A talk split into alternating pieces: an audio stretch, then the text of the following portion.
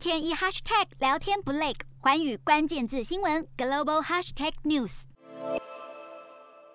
美国共和党籍参议员科顿与民主党籍参议员凯利十四号共同提出恢复基本能源与国内稀土安全存量法案。两位参议员分别发表声明，指出这项法案将能减少美国在稀土上对中国等对手的依赖，对于在战略竞争上打败中国并保护美国国家安全至关重要，也能加强美国全球技术领导者地位。从电池到战机，稀土广泛应用于尖端科技和军工领域，而中国是全球唯一有稀土全产业链的国家，几乎垄断全球稀土供应。新法案将要求美国国防部与内政部在二零二五年之前建立稀土原料与产品战略储备，满足美军国防工业技术部门和其他关键基础设施一年所需，防止供应链中断。同时要求国防部追踪与披露供应美军系统使用的稀土来源，在二零二六年之前禁止在机密国防部系统中使用中国稀土金属。法案也要求美国贸易代表署与商务部